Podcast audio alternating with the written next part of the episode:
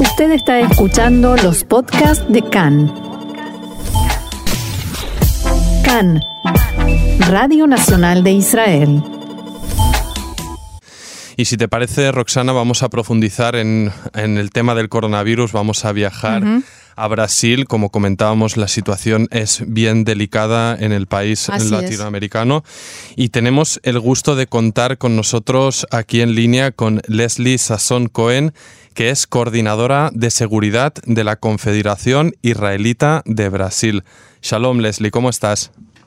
Shalom, José. Bien, gracias. Espero que estén bien ahí todos también. Bien, sí, por suerte en Israel la situación poco a poco va mejorando, pero nos preocupa obviamente Brasil y las comunidades judías del país. Justamente informábamos, Leslie, antes de, contactar contigo, pues de las cifras ¿no? de ayer en Brasil, estos 965 muertes contadas, más de 22.000 muertos.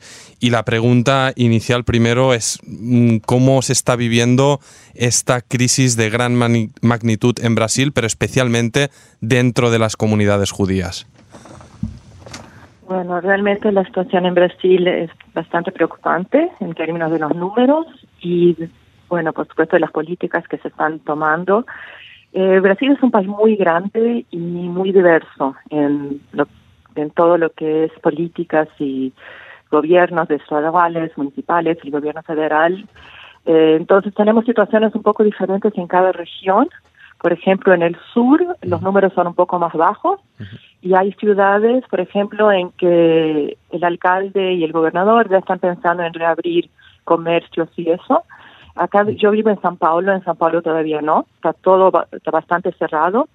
Y al norte la situación es bastante más complicada, especialmente porque los servicios de salud no estaban preparados para tanta gente. Entonces tenemos diversas situaciones, pero todas en general muy preocupantes realmente. Los gobiernos en general lo que hicieron fue un isolamiento al principio. eh, en San Pablo bastante, bastante rígido, en otros lugares un poco menos, pero cerraron todo lo que era comercio y, y, escuelas y todo eso, pero no hicieron un lockdown total. Entonces había gente que todavía podía ir a trabajar, eh, especialmente los servicios esenciales.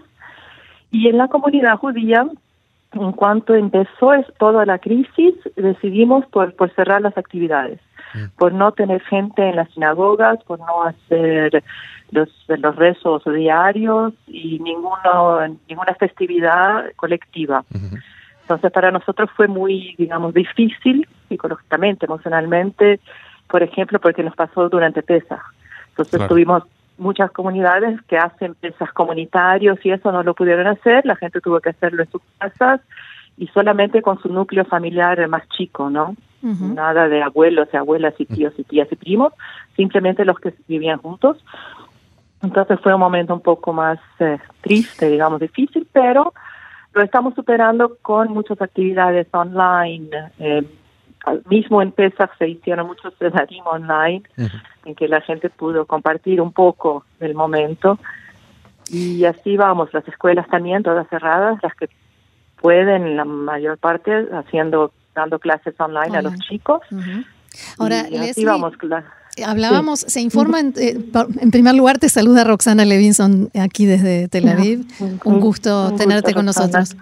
Y eh, aquí se, se, refleja mucho a partir de los medios la crítica al presidente Bolsonaro. Y mi pregunta tiene que ver con cómo queda la comunidad parada, porque el presidente de Bolsonaro está muy identificado con alguien que favorece a Israel, que está junto a la comunidad judía, que incluso hace unos días, no tantos días, eh, se presentó con una bandera de Israel junto a la bandera de Brasil. Eh, ¿Cómo afecta esto a la comunidad?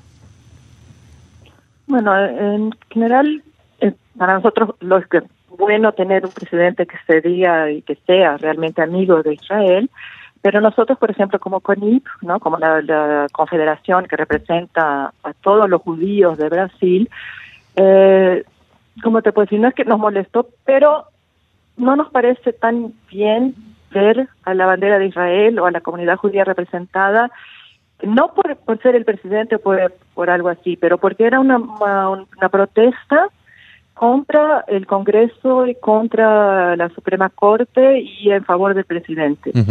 Y los judíos en Brasil son muy diversos. Tenemos judíos de derecha, de izquierda, de gente que no es muy política, gente más religiosa, menos religiosa.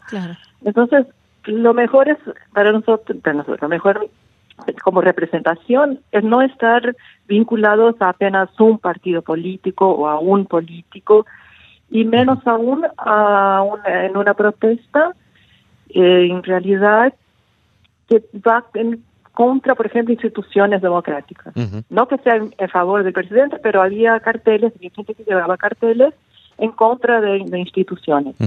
Y eso realmente no nos parece lo más adecuado. Claro. Y Leslie, en otro, en otro orden de cosas respecto a la vida comunitaria judía en Brasil, que sabemos es muy potente, hay muchas comunidades, la, el, número total de, de judíos en, en Brasil es, eh, es alto, ¿no? Por tanto, y decías hay judíos y comunidades de todo tipo. No sé si en estos tiempos de coronavirus, donde también habrá gente de las Keilas muy afectados económicamente, sobre todo, no sé si existen eh, redes de ayuda o de solidaridad intercomunitaria. Sí, sí existen. Eh, en cuanto empezó toda la crisis, ya toda, cada comunidad y la CONID por encima de todo ayudando, eh, creó su propio su propia red de ayuda. Entonces, en cada comunidad, especialmente como es, es una crisis, digamos, diferente de todas las otras crisis para las cuales nos preparamos, porque es muy difícil, por ejemplo, ahora que una comunidad ayude a la otra, por ejemplo, con gente. Porque siempre imaginamos que si una comunidad tiene un problema, podemos llevar gente de otra comunidad, podemos llevar recursos de otra comunidad a ayudarlos. Ahora no, justamente estamos todos isolados. Entonces, cada comunidad creó su propia su, propia red de ayuda eh, con, dentro de sus miembros y los ayuda a uno y nos ayudamos a los a los demás eh, entre la, entre comunidades digamos. Bueno si necesitan nosotros la, la CONID o no por ejemplo mascarillas a, a, todas las comunidades para que sus voluntarios puedan usarlo para ayudar a las personas que estaban más isoladas o las que son del grupo de riesgo y no podrían salir de sus casas a hacer compras o recibir medicamentos. Eh, tenemos grupos de médicos que justamente como la gente no quiere salir o no puede salir de casa, que da ayuda haciendo telemedicina. y de psicólogos también para ayudar. Y en la cuestión económica también se hacen eh, donaciones dentro de la comunidad, o ahí sí entre las comunidades también, para donar eh, todo lo que sea básico, comida, medicamentos, ropa, lo que se necesite. ¿Crees, Leslie, que en, que en, estos tiempos adopta incluso mayor significación el, el, hecho de ser judío y pertenecer a una colectividad? Es decir, ¿es más importante en los tiempos de crisis este rol eh, comunitario? Creo que sí, lo que tengo tenemos visto es que mucha gente que estaba un poco más alejada de la comunidad, por ejemplo, se acerca que quizás porque como están isolados en casa, porque están isolados del, mundo casi, ¿no? Excepto por el internet y eso, se acercan y como hacemos ahora hay mucho evento comunitario online, incluso los, eh, los Kabbalah Shabbat, hay mucho más gente eh, viéndolos y se puede incluso, como estamos todos isolados y hacerlo a, la distancia, hay gente, por ejemplo, no sé, del nordeste, eh, asistiendo al Kabbalah Shabbat de Porto Alegre al sur o hasta de Argentina o de otros lugares.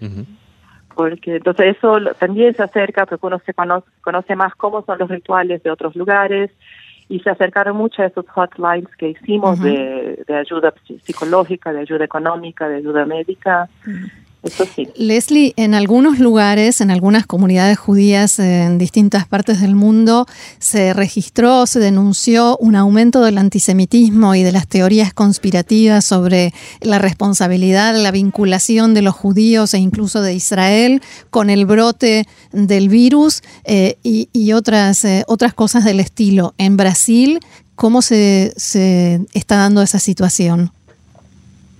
Eh, bueno, al principio especialmente sí hubo algo así, no, en Brasil más en las redes sociales, en la, en la internet que se ve, no tanto eso en las calles, aunque haya sí antisemitismo y se vea, pero con relación específicamente a la COVID, hubo esas teorías de conspiración y eso en la, en la internet.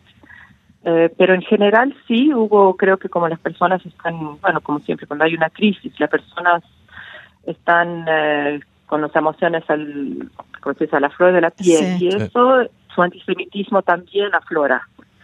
Entonces eh, escuchamos mucho, mucha gente que empieza con su odio antisemita a hablar, ¿no? a decir cosas antisemitas, incluso tenemos el presidente del Senado, ¿no? del, del Congreso de Brasil, es, es un judío, un judío del, norte. Y hubo, eh, como también hay este problema político entre, entre el, como digo, los apoyadores del gobierno y el Congreso, gente que incluso aprovechó eso para destilar su antisemitismo contra el presidente del, Congreso. Entonces, no es solo que, ay, no me gusta el presidente, pero es un judío que es y eso. Entonces, sí, sí, sí. aflora. Obviamente, obviamente las, las críticas siempre se pueden hacer por la política, por lo que sea, pero por la condición, mera condición de ser judío, jamás estarán legitimadas y haremos bien el Leslie de, denunciarlas. Aquí lo haremos y estaremos pendientes también de, lo que ocurra en Brasil. Mientras Leslie Sasson Cohen, coordinadora de seguridad de la Confederación Israelita de Brasil, obrigado por estar aquí con nosotros. Va y que estéis bien sobre todo. Que Mucha salud, buena salud. Gracias para todos, para todos. Gracias, gracias Shalom. gracias. Bye, bye. Shalom. Bye, bye.